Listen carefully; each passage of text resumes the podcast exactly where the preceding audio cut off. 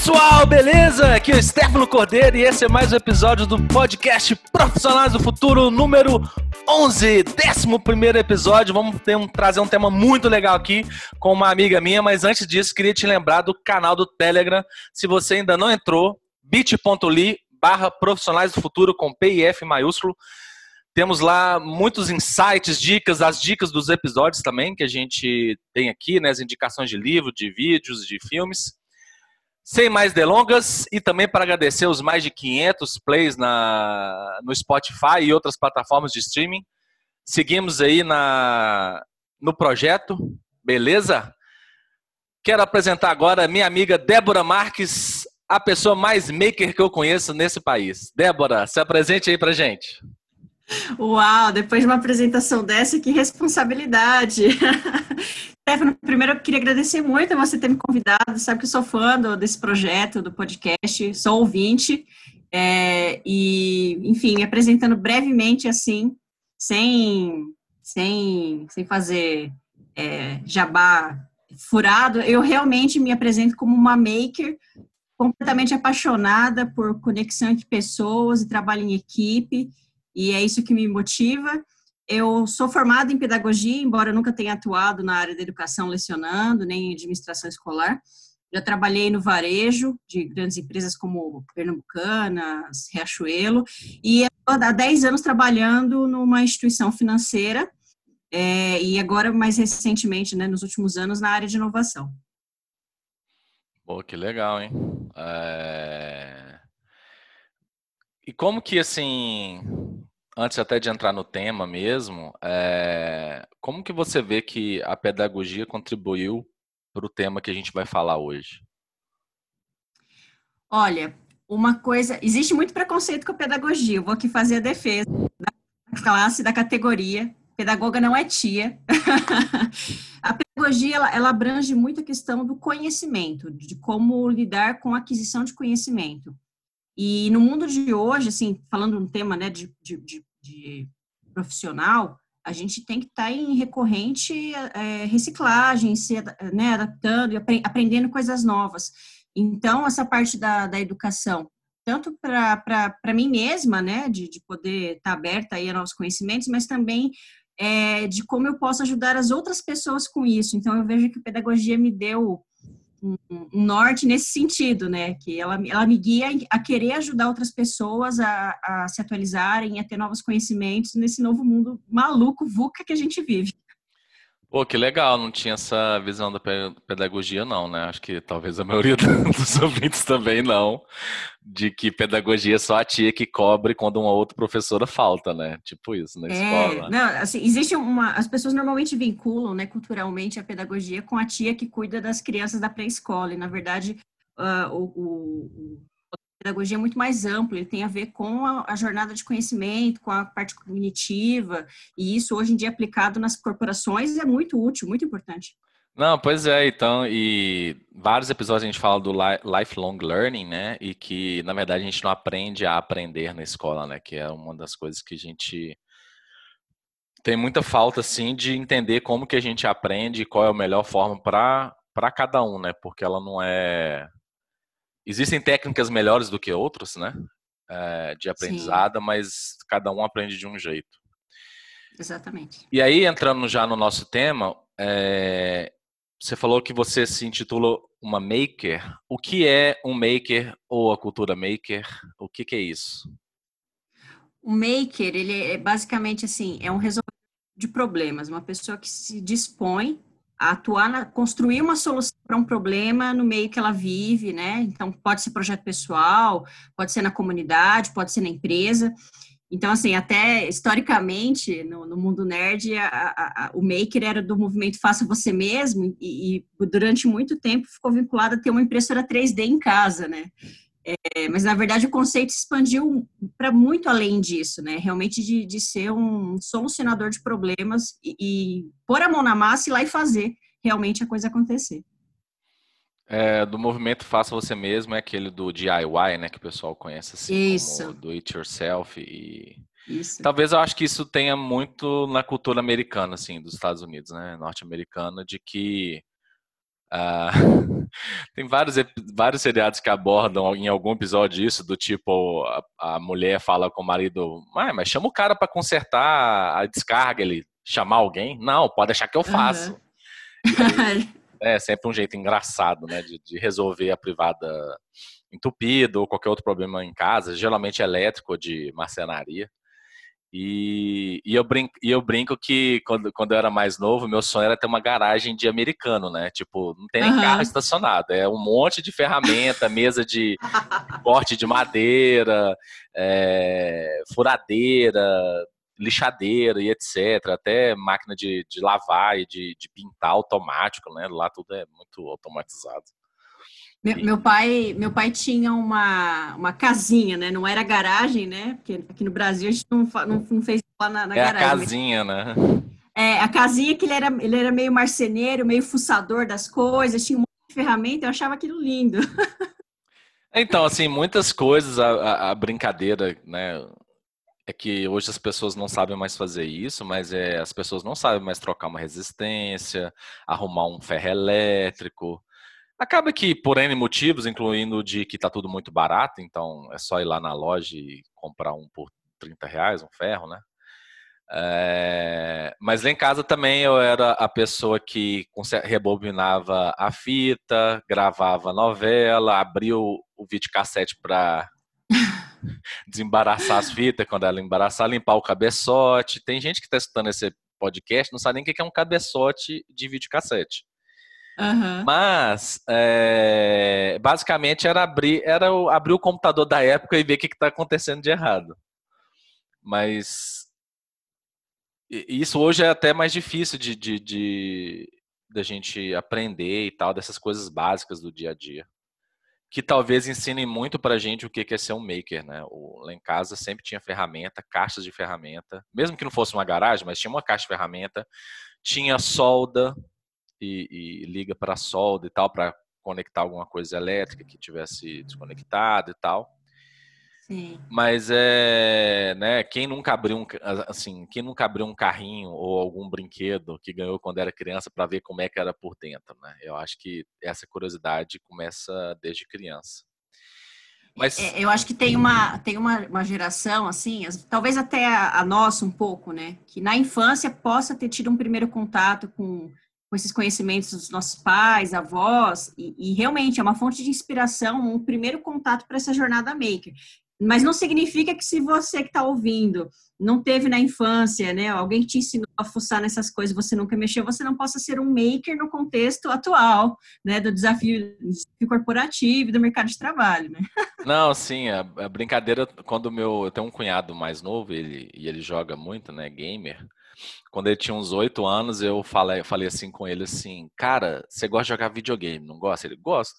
Assim, e se eu te ensinar a criar seus próprios jogos, ser programador e criar seus próprios jogos? Ele falou assim, não quero, eu quero só jogar. É, tem perfis e perfis, Tem né? perfis e perfis. E aí, falando de perfil, é, quando que você percebeu que... Não que precisava mudar, assim, né? Nossa, eu preciso mudar, mas de que tinha algo mais para você fazer, assim, além de seguir um, um, caminho normal, né? De, de até de carreira é. mesmo.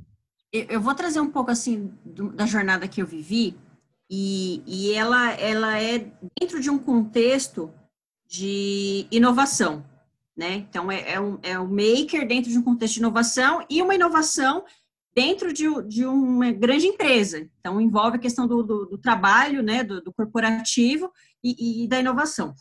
Eu sempre me considerei assim, eu sempre fui uma, uma profissional dedicada, né, é, é, empenhada e tudo mais, mas eu nunca me, considerar, me considerei assim uma pessoa high-tech ou inovadora ou super antenada com os movimentos da tecnologia. E, e, na empresa que eu trabalhava em 2017 teve um, um, grande movimento de sensibilização, vamos assim dizer, que um, um, um executivo quis trazer uma provocação para o quadro de funcionários do, do que estava acontecendo no mundo, né, de, de mudanças exponenciais, é, do advento das, das, startups, das fintechs, de como isso representava rever todo o modelo de atuação da instituição financeira, E, e aí, o formato em que foi feita essa sensibilização, vamos assim dizer, né, esse evento de mobilização, foi uma tarde inteira que colocou, tipo, os funcionários da diretoria toda numa, num auditório, e foram várias palestras, e, e muitas palestras com tons provocativos mesmo, trazendo a questão de novos modelos disruptivos de negócio. Na época, em 2017, o case do Airbnb, o, o Uber, era, não era uma coisa tão batida como é hoje, né? Então, design thinking, Scrum, olha o que está acontecendo aí no mundo, é uma provocação de, de, de trabalhar com propósito. Foi, foi um formato muito bacana e muito intenso, né? E eu estava na plateia e eu lembro que a hora que acabou e terminou com uma música de impacto, assim, para dar aquele tchan, né? Aí a, a, a, música passando lá, vibrante, né? Fazendo a, o objetivo era fazer a galera pegar fogo, né? Todo mundo levantando, saindo. Stefano, sem brincadeira, eu agarrei a cadeira do auditório que estava sentada e ficava assim, tremendo. Falei, cara, eu tenho que fazer alguma coisa. Onde eu estava quando tudo isso estava acontecendo no mundo? Saí do meu quadradinho. Isso está acontecendo no mundo e eu não estava antenada e eu não sei sobre nada disso. Eu preciso fazer alguma coisa. Claro que um chamamento que houve ali foi muito na questão de, do, do, do quadro de funcionários, é todo mundo precisa mudar para a gente juntos manter a relevância da empresa, tem que sobreviver, né? E, e claro, aquilo foi um chamado para mim, porque eu, como funcionária que, que, veste a camisa e tudo mais, aquilo me impactou. Então, acho que o, o que o Maker me, me destartou foi isso, porque é o sentimento de o que, que eu posso fazer para contribuir, é botar a mão na massa. Então, assim, foi, foi, foi o grande gatilho que me fez começar uma jornada de, de buscar conhecimento, de, de buscar é, fontes de informação e, e, e, entrar em contato com a cultura maker e, e, começar a fazer projetos e tudo mais. Legal. É... Eu acho assim que quando, quando as empresas e tal fazem movimentos de mobilização sobre qualquer assunto, né, não só sobre inovação, é, não é para todo mundo mudar de uma vez, né? É para alguns se tornarem esses, uh, vamos dizer assim, arautos, né? divulgadores do, do, do assunto a ser tratado no, no, no caso, né? Inovação e manter a perenidade da empresa perante esse mundo VUCA que a gente está já estava vivendo e agora foi potencializado a décima potência com a pandemia, é, né, que eu vejo assim muitas pessoas, ah, mas ninguém muda, ninguém consegue mudar o outro. Cara, a gente consegue sensibilizar, né? Eu acho que a gente consegue fazer as pessoas, principalmente aquelas que estão abertas à mudança, né, basicamente. Sim, é, sim. Por um, por um caminho do bem aí que a gente acredita que que é o futuro, né? Principalmente quando a gente fala de inovação.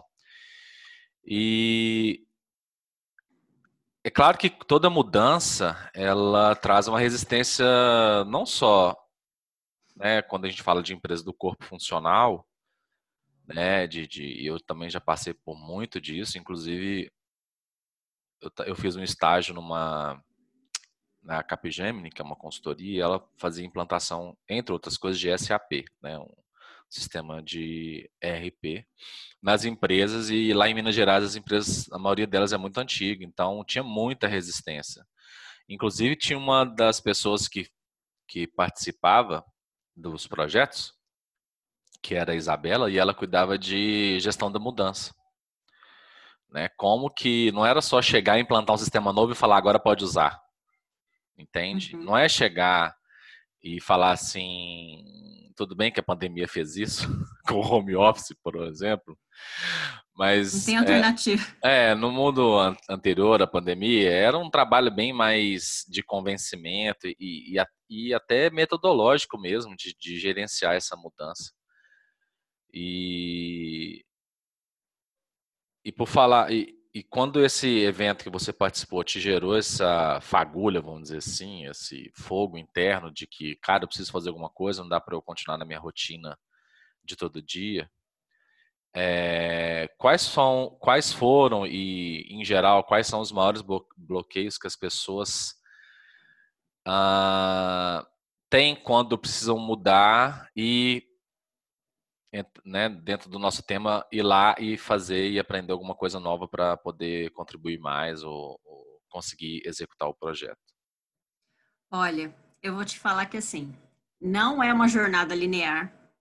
E eu, eu lembro que eu senti muita ansiedade, muita angústia, porque eu já tinha é, entendido porque era importante mudar, porque era importante me atualizar com tudo que estava acontecendo né, na, na, inovação tecnológica, de modelo de negócio, de forma de, de trabalhar, forma de cultura.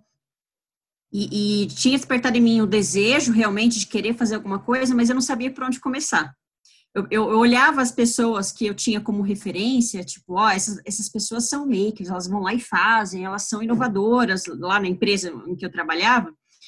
Eu, eu olhava elas num pedestal assim, tão tão longe. Eu falava, elas são fodásticas, desculpa o palavrão.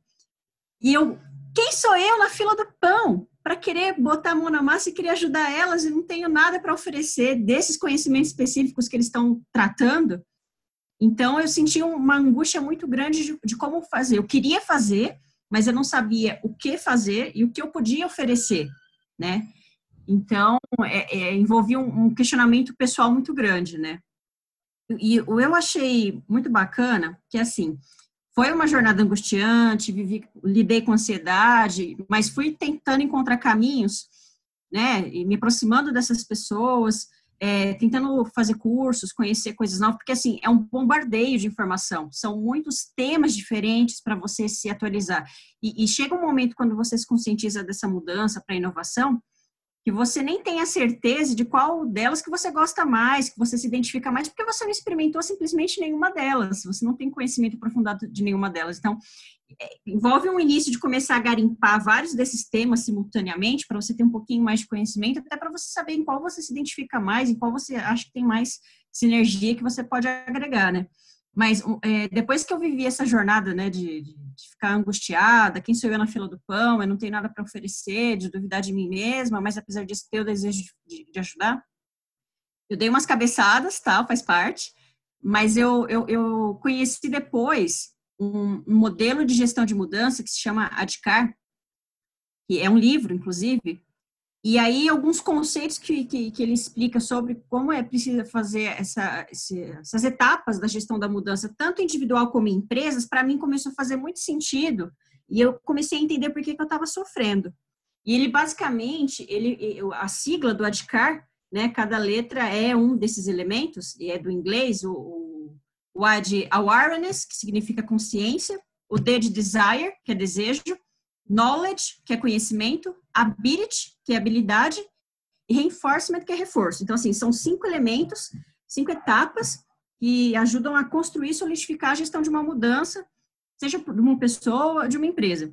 Então, o que, que eu tinha me dado conta? De onde vinha a minha angústia, esse medo, né? Esse medo de, o que, que eu tenho para contribuir? Vão me julgar porque eu, eu, eu, eu não sou ninguém na fila do pão, aquele medo de errar. Existe, existe.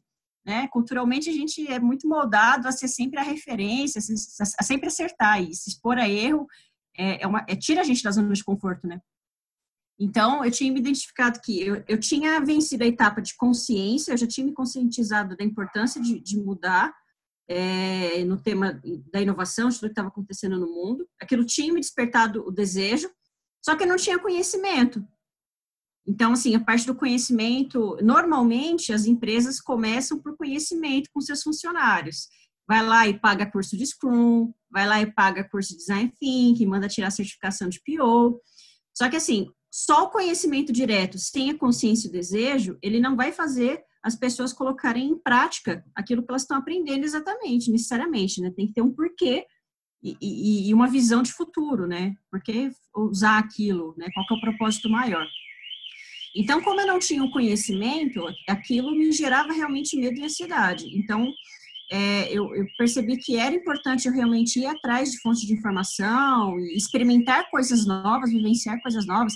Nossa, eu, eu, eu experimentei para Campus Party, que eu nunca tinha ido, fui lá, campei, dormi na, na, no evento em São Paulo, em 2018. Foi bacana, tive conhecimento, com contato né, com muita gente diferente, é, buscava me aproximar das pessoas que estavam fazendo projetos né, na, na empresa para ajudar os outros funcionários a, a, mudarem a mentalidade, o mindset e tudo mais, treinamento. Eu me oferecia para ajudar, né? Só que aí, assim, a etapa seguinte, que às vezes é, você fica indo e voltando, indo e voltando, é a questão da habilidade. A habilidade, ela, ela é você ter a competência de aplicar o que você tem de conhecimento em realidade, em, em, em executar. Porque só ficar tirando certificação de curso não te faz um maker.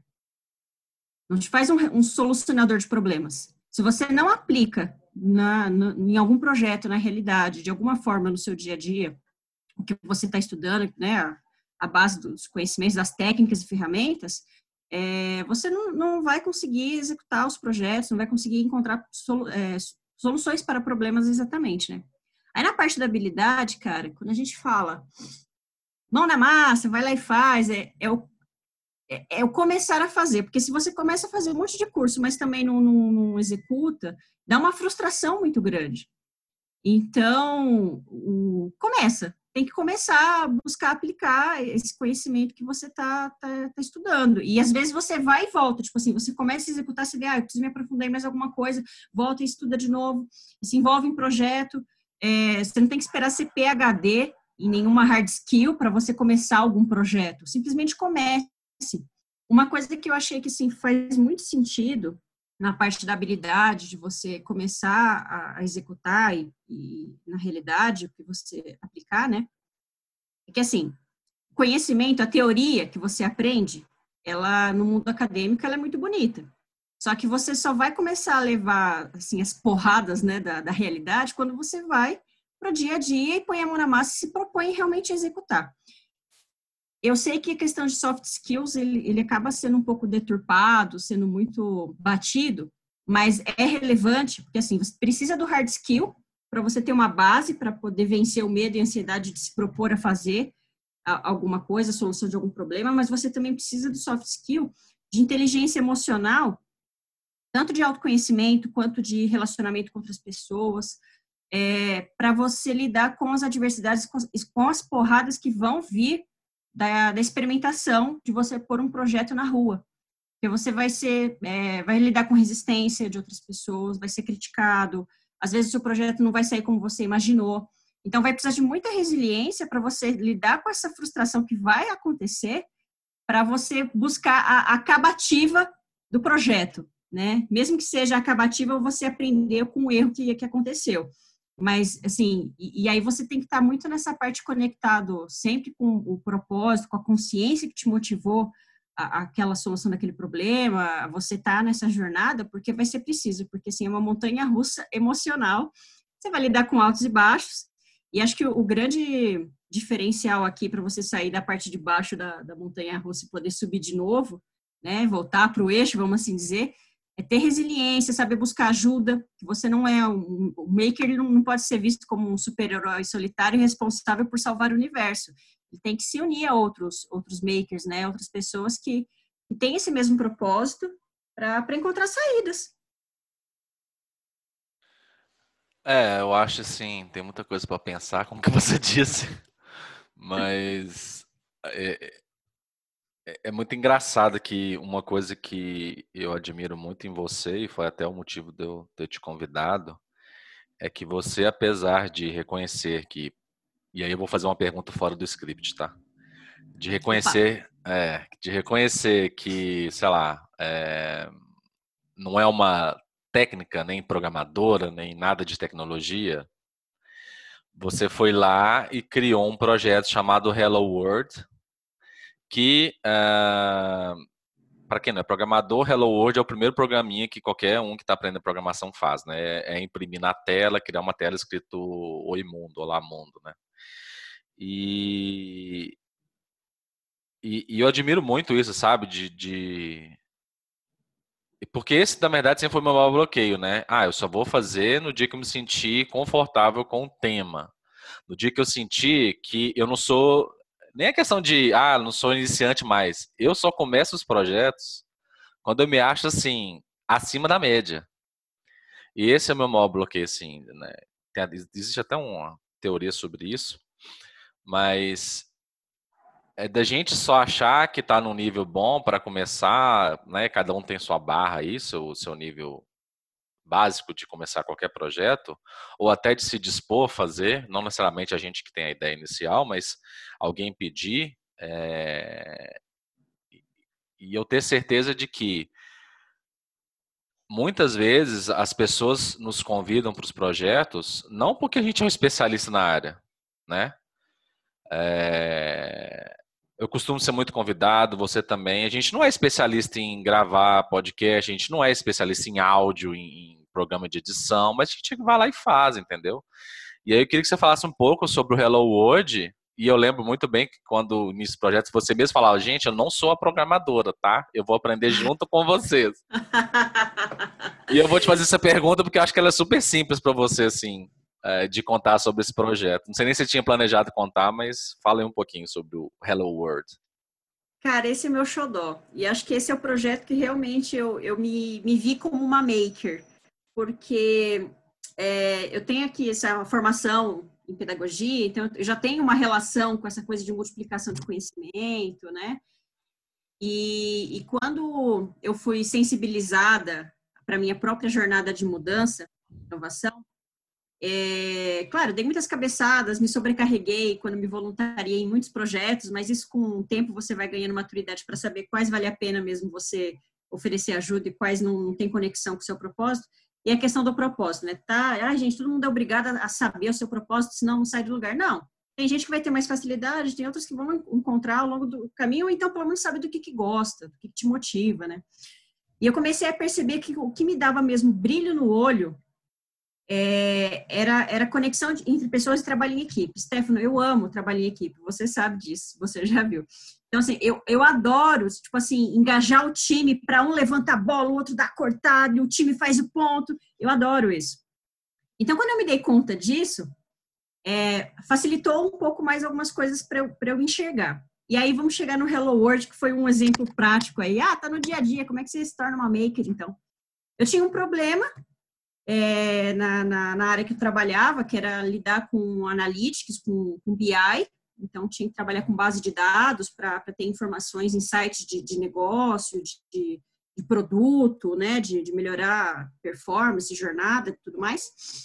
E a ferramenta que, que, que a empresa usava tinha um gap de, de, de, conhecimento muito grande. Tipo assim, poucos conheciam, mas não existia uma capacitação massificada sobre ela. E aí, a gente falando nesse mundo VUCA, o tema do Analytics muito recorrente, eu falava, cara, eu sou formada em pedagogia. Eu não sou formada em sistema de informação, assim, informática, como é que eu vou começar, né? E, e aí, a, a, a, empresa lá, o setor que eu trabalhava, tentou mobilizar um curso para capacitar alguns funcionários para começar a mexer com dados e tudo mais. E aí eles tentaram contratar uma empresa do mercado para aplicar a, o curso da ferramenta, e o cara falou assim: tudo bem. Só que, assim, uma coisa muito importante: não manda para cá quem não conhece sequer lógica de programação. Aí eles realmente é, entenderam e, e, e, acionaram a área de tecnologia é, da empresa, porque já na universidade corporativa tinha um formato de curso para quem entrava na área de tecnologia sobre lógica de programação. Claro, é, para quem está entrando na área de tecnologia né, da, da, da, empresa, ele já tinha que ter formação nessa área, então, na verdade, era só para revisar, né? E aí fomos nós lá, ficamos cinco dias imersos no curso presencial, a galera inteira da, de área de negócio, ninguém era formado em TI, para aprender lógica de programação. É, foram cinco dias intensos, lá na, no programa da Universidade Corporativa. Eu tive algumas dificuldades, porque o formato do curso a linguagem do curso, né, e a vivência do professor era toda voltada para quem já era da área. Então, algumas coisas a gente ficava o tempo todo para ele, pedindo para ele voltar e explicar, dar algum exemplo um pouco mais tangível, porque a gente queria logo ver a aplicação imediata na, na nossa realidade, né? E, e mas ao final, é, abriu, abriram portas aqui na, na minha cabeça que eu falei, cara, agora eu entendo o algoritmo, agora eu sei o que quer dizer algoritmo. Falava algoritmo, eu imaginava o Voldemort, aquele que ninguém pode falar o nome, você nem sabe como que é. E aquilo começou a fazer sentido para mim. Eu falei, cara, os meus colegas têm que conhecer isso. Eles precisam conhecer isso. Então, o que, que, que, que eu vou falar para eles? Ah, espera uma próxima turma presencial e se inscreve. Porque, assim, era, é difícil na, na realidade do trabalho lá os colegas conseguirem ser liberados do, da jornada de trabalho para um curso presencial. Hoje, então, nem se fala, né? Isso tudo está sendo revisto, mas enfim, na época, né? Aí eu, eu tenho que fazer alguma coisa. É, é a questão do maker, né? Eu vi um problema, aquele problema me incomodava, eu via é, propósito naquilo, e o que, que eu posso fazer sobre isso? E eu fiquei algumas noites assim, meio que sem dormir, e muito motivado. Meus amigos, meus colegas precisam saber disso, meus colegas precisam saber disso, mas eu não vou falar para eles se inscreverem e fazer um curso presencial, porque eles também vão ficar frustrados com algumas coisas. Aí, eu, como que eu posso melhorar isso? Então, eu, eu encontrei um, um curso na internet, fui pesquisar, e, e, e, e aí eu vi uma, uma era um curso gratuito, é um curso gratuito, e aí a didática maravilhosa, é do Gustavo Guanabara, incrível. Eu falei, cara, eu acho que essa didática que ele está usando faz muito sentido, eu acho que a gente pode, pode realmente usar isso. Só que eu falei, ah, mas eu vou falar para eles, gente, tem aqui um curso na internet, vão lá e façam. Não, não é isso. Eu quero, eu quero engajar as pessoas, eu quero que a gente aprenda junto, eu quero que um ajude o outro, que a gente chegue no fim. então, eu meio que, que, tive uma ideia de, de usar algumas técnicas de gamificação, tipo, criar um desafio. Então, eu criei o desafio Hello World, que eram com etapas é, gamificadas, né, a partir das aulas dele, do, do Gustavo Guanabara. Mas aí o que eu acrescentava eram alguns desafios, e alguns desafios eram relacionados à temática de trabalho. Então, na época, por exemplo, tinha. Eu lembro que o desafio final era fazer um algoritmo que calculasse a parcela de um financiamento imobiliário. E aí tinha a questão do prêmio, quem vencesse todas as etapas, assistisse todas as aulas, né? É, ia ganhar um prêmio surpresa tal. E assim, eu não pedi autorização para fazer para a administração da área que eu atuava. Simplesmente assisti, achei que tinha sentido, era importante para os meus colegas. Montei assim o curso, as regras do, do game e fui convidei eles para uma palestra no auditório. Falei quem quiser vir vem expliquei por que, era importante aprender lógica de programação, no que, que isso ia impactar na nossa realidade. Ah, você pode não se tornar uma programadora, mas se você entender como que funciona o algoritmo, qual que é a lógica do pensamento computacional, facilita muito mais você começar a ter conversas com quem é da área de tecnologia para você demandar a construção dos produtos e, e, sim fazer parte desse, desse universo, né? Não tem essa, eu sou de negócio, eu sou de TI. Hoje, quem é de TI tem que saber de negócio e quem é de negócio tem que saber, ter uma noção de, de TI.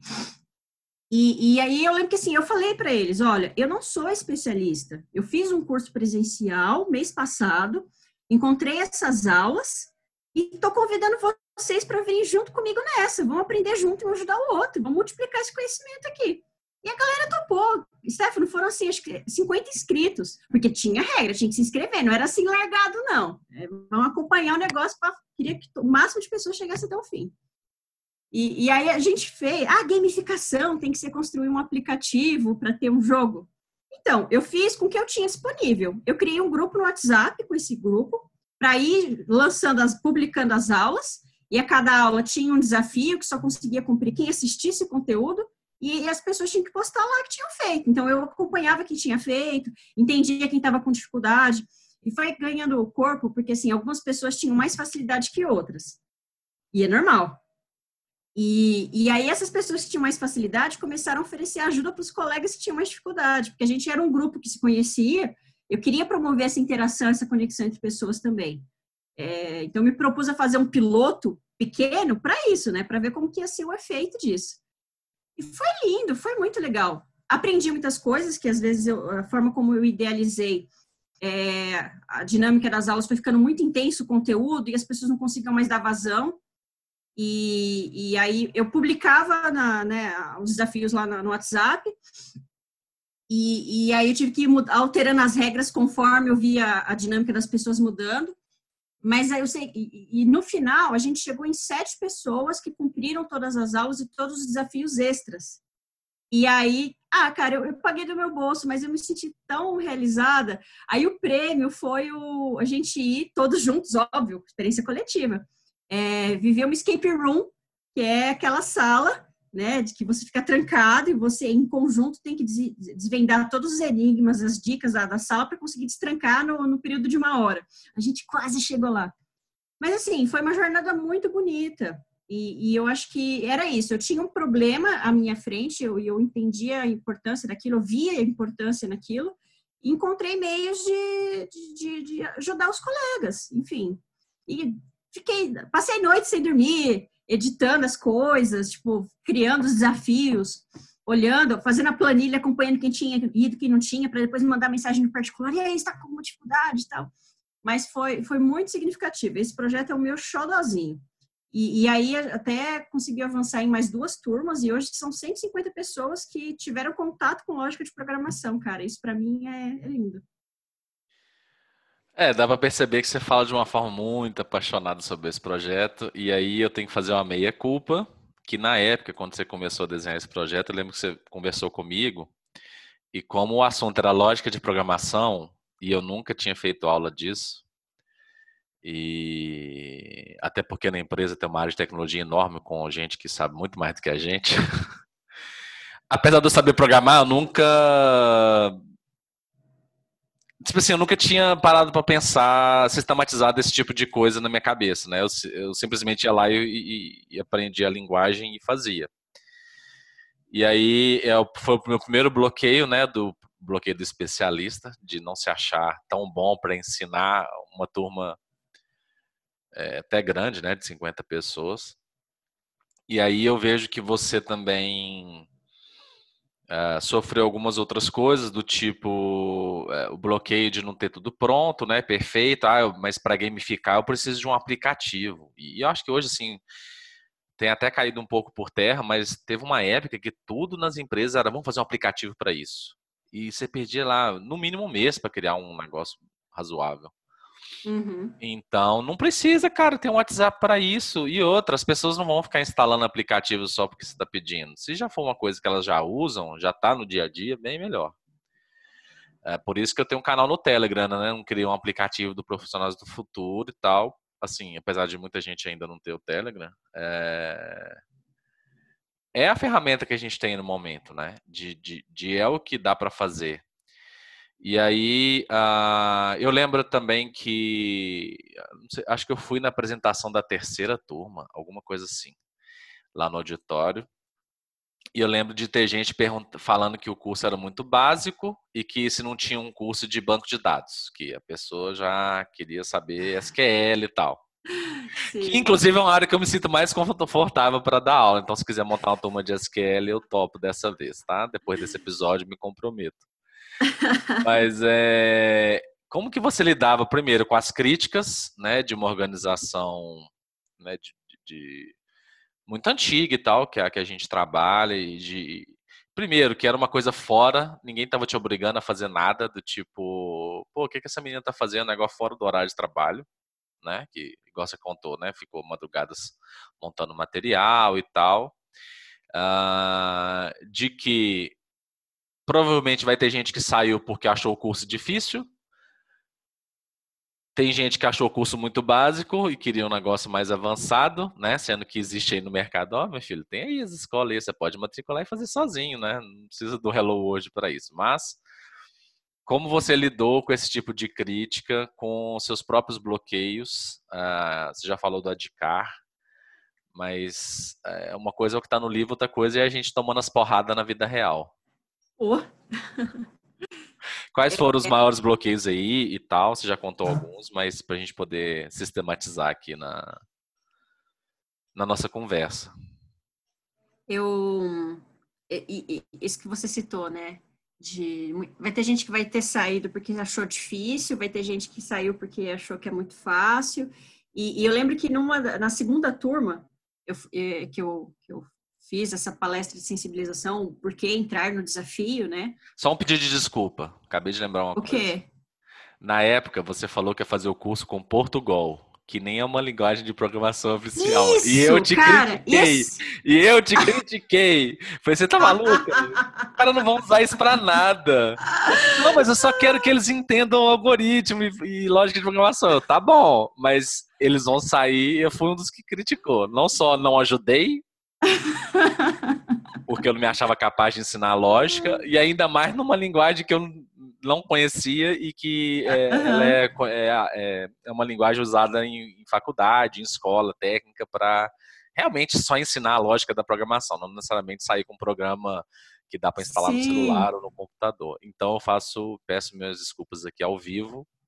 E tá perdoado. O Brasil inteiro, porque eu fui uma Você das pessoas que mandei umas pedrinhas aí nesse projeto, tá? Pode, continuar a sua fala. Tá perdoado, tá perdoado. Você já me ajudou em outros, outros aspectos, já, já balanceou. É, e realmente, esse é um detalhe que faz importância, porque era um dos pontos que eu fazia questão de deixar explícito na palestra de abertura de sensibilização antes de abrir as inscrições. Ó, é Portugal, Portugal não é uma linguagem de programação, é só usado para fins didáticos. Você não vai sair daqui é, programando em Python, mas você vai compreender como é que funciona um algoritmo. E isso você vai usar quando você for aprender Python, R, Java e outras coisas que for, porque a estrutura da lógica é a mesma. Com algumas adaptações da forma como escreve uma, uma expressão ou outra e tudo mais, mas enfim. E, e cara, na segunda turma, é, que eu fiz a apresentação era para uma outra área que eu não trabalhava lá, né? Então isso também já foi um desafio, porque uma coisa é você fazer nas é uma zona de conforto você faz com os seus colegas de trabalho que você lida no dia a dia. Eles já têm uma certa empatia por você e te conhecem, e você vai alimentar isso no dia a dia. Outra coisa é quando você leva esse projeto para fora. E eu fui super empolgada para levar para outra área, né? E, e, aí, algumas críticas que eu recebi foi isso. Ah, mas Portugal, quando tiver o de Python, você me chama que aí eu quero fazer. Aí eu, caraca, porque assim, a ideia do Hello World era, era que ele fosse uma jornada, e que o primeiro módulo fosse a lógica de programação.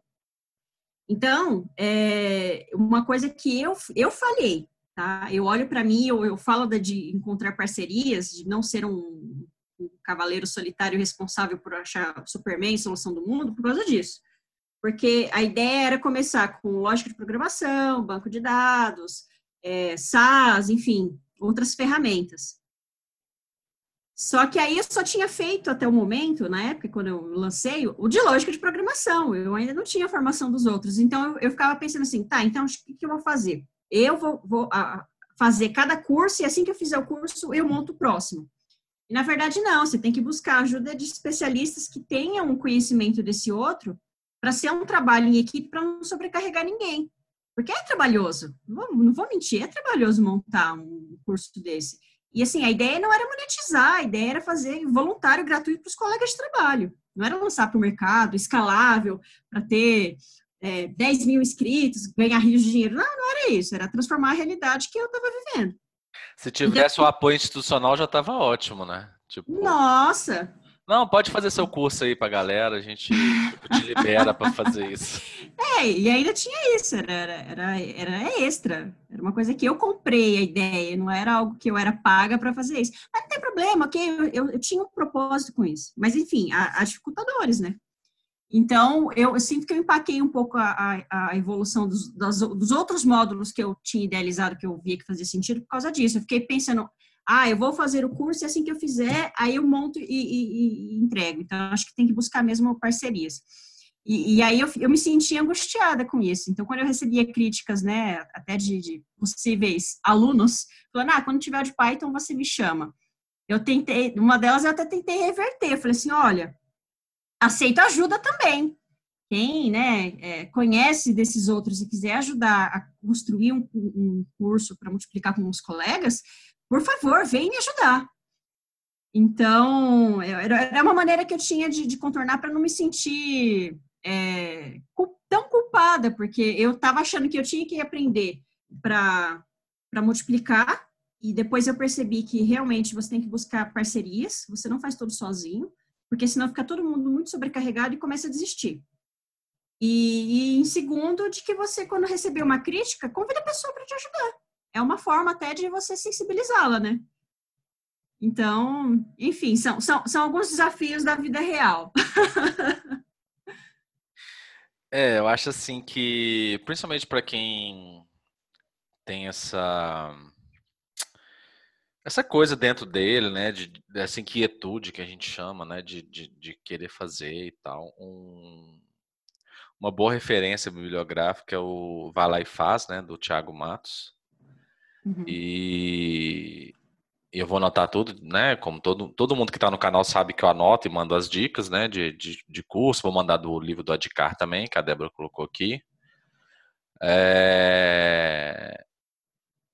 Acho que prime... a primeira coisa, o primeiro. Não é bloqueio, mas a primeira questão é entender que, estatisticamente, é... os proativos são menos de 10% de uma população, tá? Em qualquer lugar. A maioria é reativo. E tem os indiferentes ainda que acho que esses são os piores, né? Tanto faz como tanto fez. Mas é de que, primeiro, nem todo mundo tem esse espírito, né? Você ouvinte que, que também quer fazer alguma coisa mais da, da sua carreira, da sua vida, ou na sua empresa, ou fora da sua empresa e tal, nem todo mundo tem esse espírito. E os que não têm, geralmente, costumam mandar umas pedrinhas, um, tijolo na sua cara. É, como, por exemplo, ah, no dia que esse curso for disso, eu faço. Bom, mas se o cara sabe que Python é o que ele quer aprender, vai lá e faz, cara. Ou abre uma turma junto, entendeu? É... Se você acha que Portugal é, não serve para nada, tipo eu, e já sabe um pouco de Java, ou Golang, ou qualquer outra, ou VBA, que é Inclusive, eu dei a dica para um amigo meu que queria automatizar umas coisas no setor dele. Eu falei, cara, faz com o Access e o Excel. É, é o começo, é a ferramenta que tem, né? Então, de parar de colocar desculpa nas coisas que você acha que tem que fazer, que eu acho que se parece muito com a situação de um síndico, de um condomínio, né? Ninguém quer ser síndico, mas todo mundo tem, quer dar pitaco. Né? Mas ninguém ajuda. Se você acha que a planta está no lugar errado e o vaso pesa 30 quilos e precisa de ajuda, pergunta o síndico se você pode mexer o vaso. Pede ajuda, pede ajuda pro, né, pro, pro zelador, pro faxineiro tal do seu prédio para mover o vaso porque a planta está no lugar errado. Não esperar uma reunião de condomínio para reclamar que a planta do, do seu prédio está errada. É, a gente escutou aqui no episódio com o Alan da, da SpinPay sobre execução e ele fala muito, ele deu um exemplo muito legal de fazer o bolo e foi até um início de, de uma das empresas que ele tem, que é a Naked Nuts. É... De cara, você não precisa de um forno industrial para começar a fazer bolo, né? É... é talvez a necessidade não bateu tanto na sua porta para você começar a fazer um bolo é, por necessidade, né? Eu vejo, eu tenho muitos, muitos amigos que e conhecidos que uma hora perderam emprego, os caras foram vender quentinha na porta de empresa, foram vender bolinho de chuva e pão de queijo na porta de, de, de grandes aglomerações e tal. E por aí vai, milhares de exemplos. No último episódio a gente deu exemplo de um cara que faz cachorro quente e começou a pedir para os motoboys do iFood para entregar o, o, o, o, o panfleto dele, porque ele não, eu acho que para ele não compensa entrar no iFood e tal né? Porque come um pedaço do lucro. E aí, cara, é, é assim, tenta ver se o que você está falando é um pré-requisito mesmo para o que você quer fazer ou se isso é só uma desculpa. Né? Não, não tem como você começar um negócio de fazer pão de queijo congelado sem um freezer, isso é óbvio. É, Uma vez meu pai teve uma ideia de, de fazer massa congelada, porque o pão de queijo de Paracatu, que é a cidade dele, é muito bom. A massa é muito boa e as cozinheiras lá sabem o segredo da massa. Só que ele queria levar num carro comum para para os lugares que ele ia vender, né? Em outras cidades. Eu falei, pai, mas se a vigilância sanitária para o seu carro, você tá ferrado. E não é o certo também. Tem que ter um, alguma coisa frigorífica entendeu? Existem uns requisitos mínimos, existem as desculpas que a gente dá, né, para não fazer. É... Até eu queria, eu queria trazer dois pontos aqui conectado com isso que você está falando. O negócio das críticas. Tem um dos colegas que fez a primeira turma do, do Hello World. Ele, cara, isso foi em 2018, 19, acho que 2019. Ano passado. Nossa, parece que faz tanto tempo. E, e, ele era da área de finanças, então também não tinha formação em, em informática, TI, nada. E ele fez o Hello World em Portugal. E ele chegou até o final. E hoje ele me manda mensagem que ele, ele assim, olha, Débora, só para te falar, cara, foi tão legal participar do Hello World, aquilo realmente me abriu a cabeça. E depois daquilo ele continuou aprendendo. E hoje ele está fazendo, está se formando no curso de cientista de dados, da, da, da, Data Science. Ele fala, tem coisa que eu só consigo entender aqui do curso porque eu vi no Hello World, porque eu entendi a lógica, a base. Então, cara, isso é gratificante demais. O outro ponto que eu quero falar é uma coisa que eu aprendi com você. Você, quando fala para a gente se cercar das pessoas que, que nos inspiram, que a gente tem como referência, uma das coisas que eu aprendi muito com você, eu falava assim, nossa, o Stefano é bem cabeção, né? Nossa, ele é muito cara. Ele fala das coisas com uma propriedade e tal. E aí eu, eu, eu, lembro que você falava desse de começar a aprender. Cara, de ser autodidata, procura no Google, vai lá no Google olhar e tudo mais. Isso era uma coisa que era tão óbvia. Ah, hoje tudo procura no Google. Mas quando você falou dessa forma de, cara, todo mundo tem, tem, tem potencial para ir lá no Google e procurar para começar a realmente aprender alguma coisa. A informação está na internet.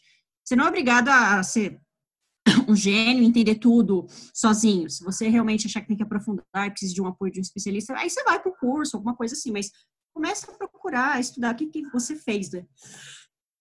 É, eu falo muito disso, assim, de que existe uma certa preguiça, tá? Eu, eu vejo assim, as pessoas querem as coisas é, mastigadas e prontas. Tem isso também. É, tem toda a, a, criação da pessoa, acho, influencia muito, né? Eu desde cedo em casa tinha enciclopédia e mais de uma, inclusive. E quem não lembra? Lá, em casa nem Barça tinha, eram umas mais antigas, era tipo assim, coisas dos anos 70. É, chama Mirador Internacional, era meio que uma. Acho que era uma meio que, meio que competidora na minha, na minha casa era o Conhecer.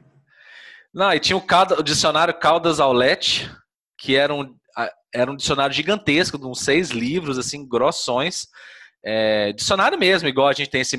Porque, na verdade, esse dicionário que a gente usou na escola é um mini dicionário. Aurélio, mini dicionário, qualquer coisa. O dicionário mesmo era um, praticamente uma enciclopédia.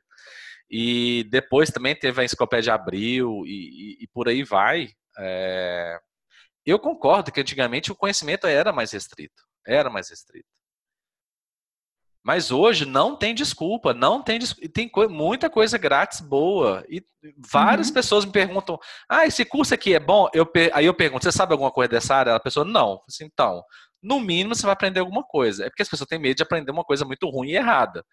É. Mas, cara, depois você vai aprender o certo e vai poder criticar o curso que você fez. Então, assim, para fazer, para começar a fazer, não precisa de ter conhecimento.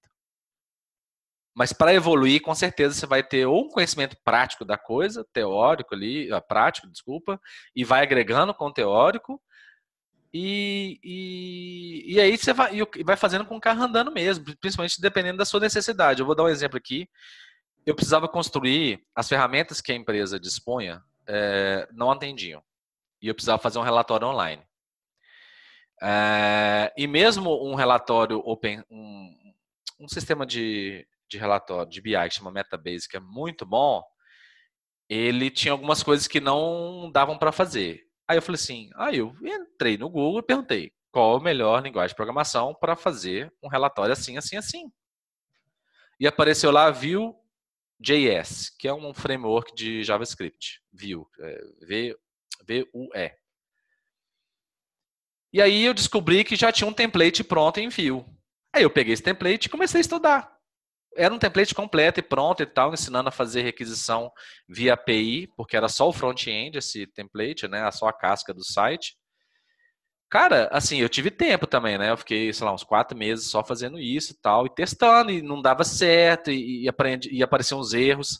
E a brincadeira de programador é, se o erro mudou, tá ótimo, quer dizer que você evoluiu, né? Se você conseguiu vencer um erro que tá no seu código e apareceu outro, então é porque você está evoluindo e conseguiu vencer aquele erro.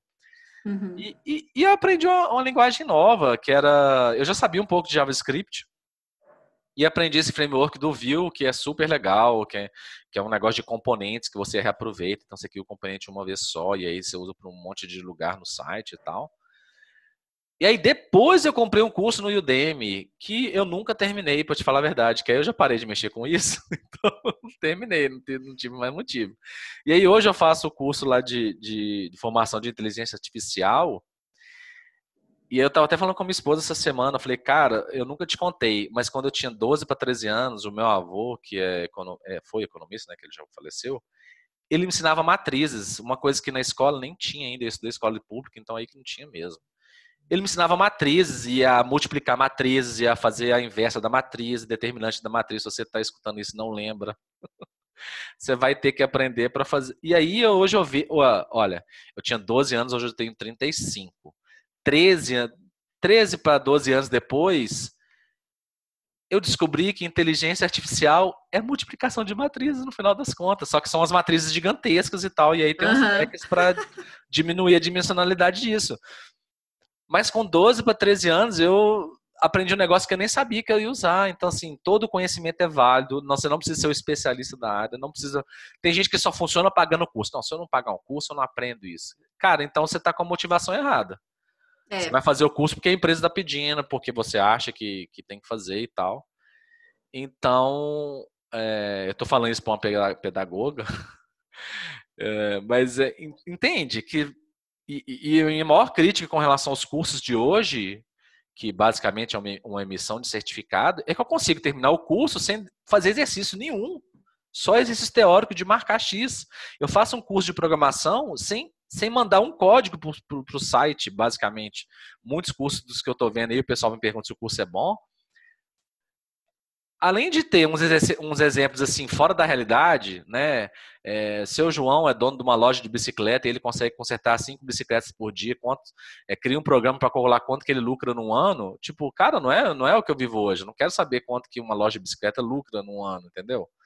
Mas eu sei que o exemplo é fácil para tentar atender todo mundo e tal, mas tenha um motivador do que você quer fazer. Você quer se tornar um maker? Tem um projeto que que é igual o que a Débora está falando aqui, é um sonho da vida dela. Ela quer levar para todo mundo o conhecimento de programação, porque está todo mundo ali precisando na área.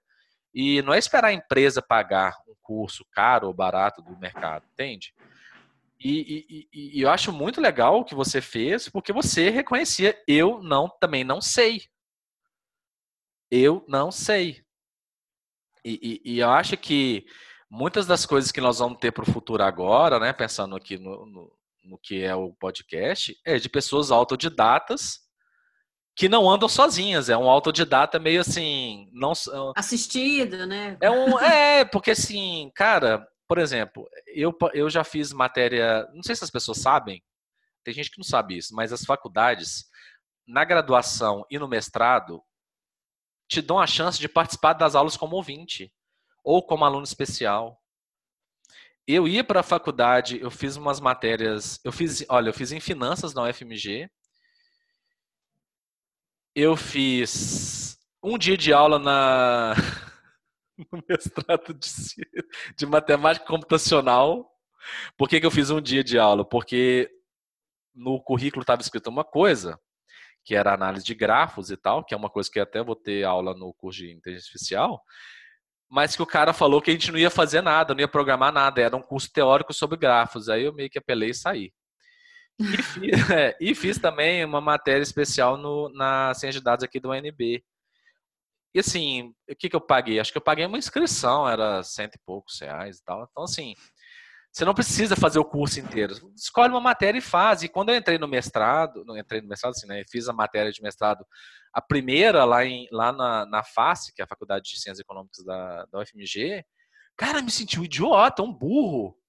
E o pior, no primeiro dia o professor distribuiu o assunto para vários duplas. E era só seminário, tipo, não era aula, assim, o professor ensinava algumas coisas e tal. Mas era basicamente eu estudar sozinho ou com minha dupla e apresentar um trabalho até o final do semestre.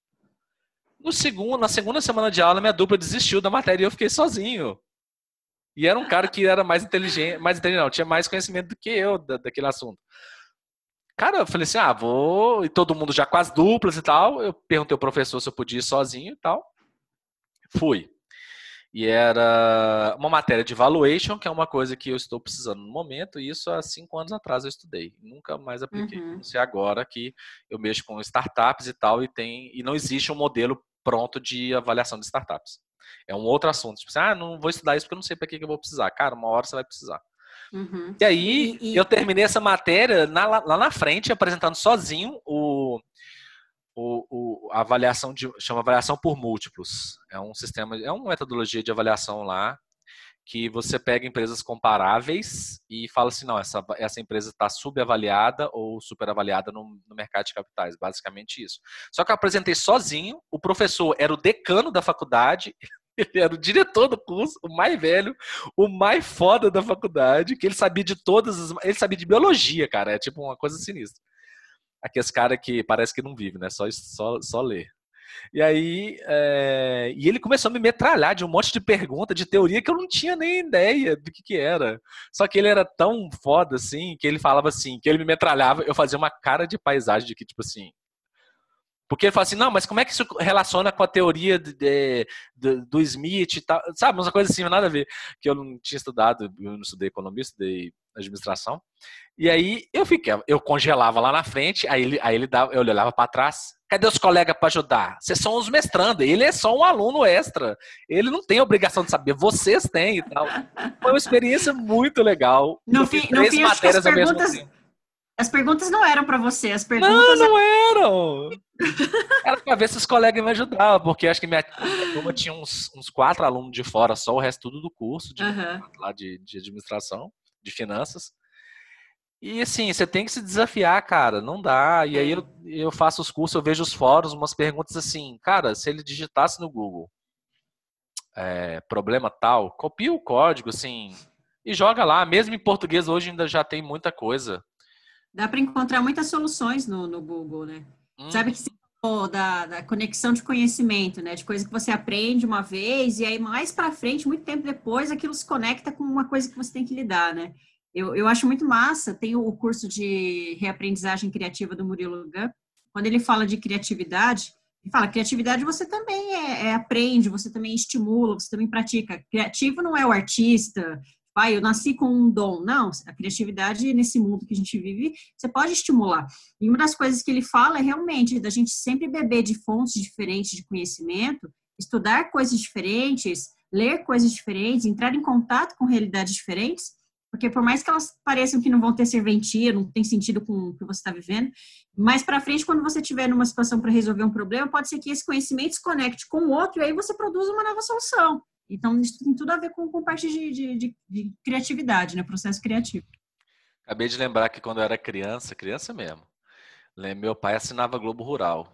E eu lia, ah. assistia domingo de manhã também, Globo Rural e tal. Nunca fui fazendeiro, nem nada disso. Mas já trabalhei com crédito rural. Ontem um amigo me pediu uma ajuda para montar o ecossistema do agronegócio. Eu falei assim, cara, mas. Aí eu já comecei, né? Cara, mas eu não sou dessa área não, mas vamos fazer aqui e tal, não sei o quê. Eu fui lá e ajudei ele e tal. Então, assim. É, e aí eu comecei a lembrar a vai... de um monte de coisa. É, eu lembro, comecei a lembrar. O nosso, o nosso repertório a gente vai construindo ao longo da vida, né? É isso aí. É, Mas, e... olha, uma coisa que você falou, e, e eu, eu, concordo muito.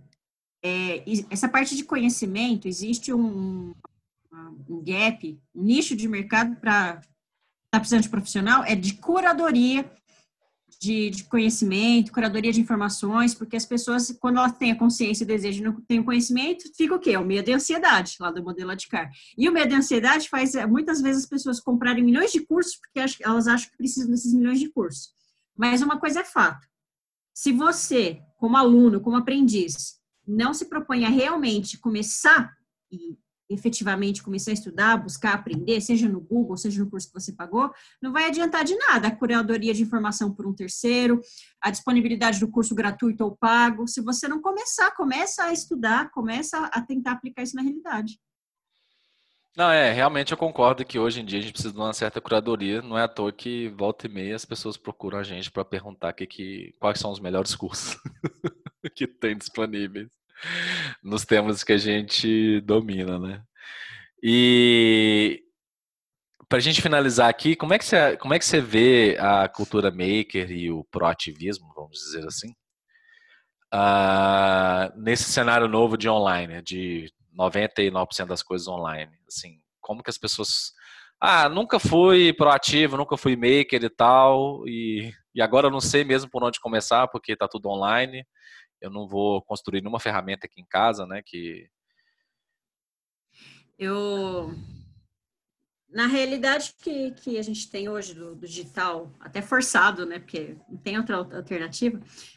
Essa semana eu assisti um webinar da comunidade Manguezal, da, da, da comunidade de inovação lá de Recife, e foi muito bacana, porque eles estavam falando de como, como tem sido a relação da, das pessoas com grandes empresas. Era, era um outro assunto, mas acho que, que tem a ver. E aí eles trouxeram a questão do LinkedIn, por exemplo. Então, assim, ah, o maker, ele é um, ele, eles propõem resolver problemas. Então, primeiro, você tem que considerar em que meio que você está e qual é o problema que você quer resolver. Se é uma coisa de cunho pessoal que você tem que se envolver na comunidade, ou se é uma coisa profissional para dentro, para dentro ou até mesmo para fora. E assim, as redes sociais agora, elas são nossas ferramentas.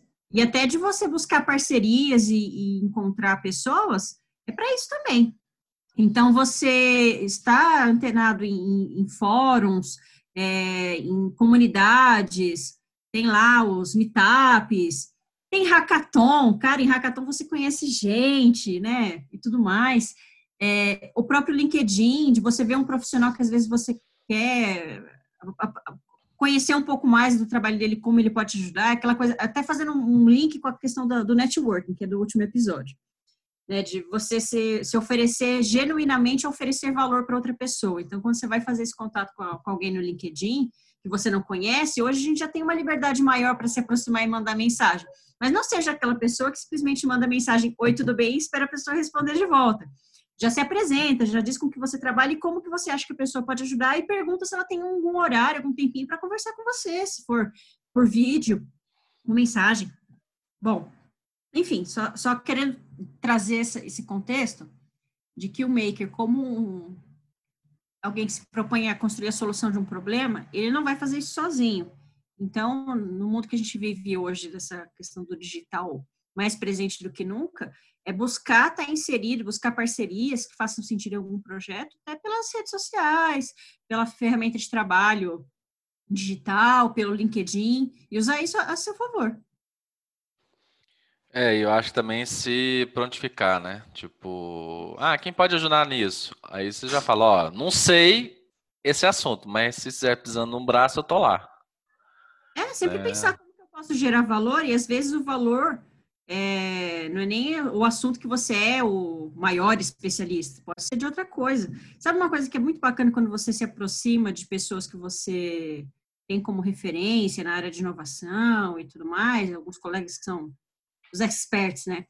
Muitas vezes, quando você se aproxima dessas pessoas que você idealiza num pedestal, você percebe que são seres humanos e às vezes eles estão precisando de ajuda para realizar um projeto. E, cara, se esse projeto tem a ver com o seu propósito, faz sentido para você, é isso. Você oferece um valor genuíno para ele, vou te ajudar aqui. É isso. Infelizmente, tá chegando a hora de dizer tchau. Mas. Ah É, basicamente a conversa está muito boa e, e, e eu acho que fica a lição para muita gente de que todo mundo tem bloqueio. Você pode imaginar que o cara que, sei lá, né, eu já vi muita entrevista de atores famosos, tipo, já idosos, já fala assim, não, mas até hoje eu tenho um frio na barriga quando eu vou subir num palco, né? No caso do teatro, quando eu vou gravar uma cena. É de que isso é normal, né? E que a gente tem que se mover além disso, né? Não deixar o, o medo e, e ansiedade e tal nos corroerem de que de que a gente ah, não é nada, que tem gente melhor. Não, tem gente melhor para fazer, mas você é a pessoa que está lá, querendo fazer ou disposta a fazer. É... Queria te agradecer, mas antes é, vai fazer seu jabá, né? O momento aqui do jabá. Como que as pessoas te encontram?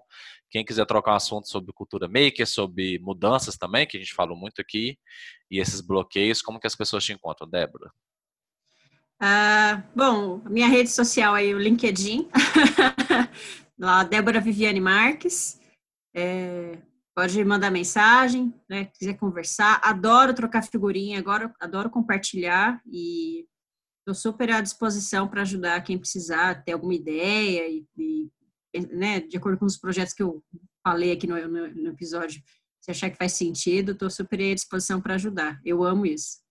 Quiser montar um Hello World na sua empresa, onde você trabalha e tal, né? Só não manda uma mensagem, oi, tudo bem?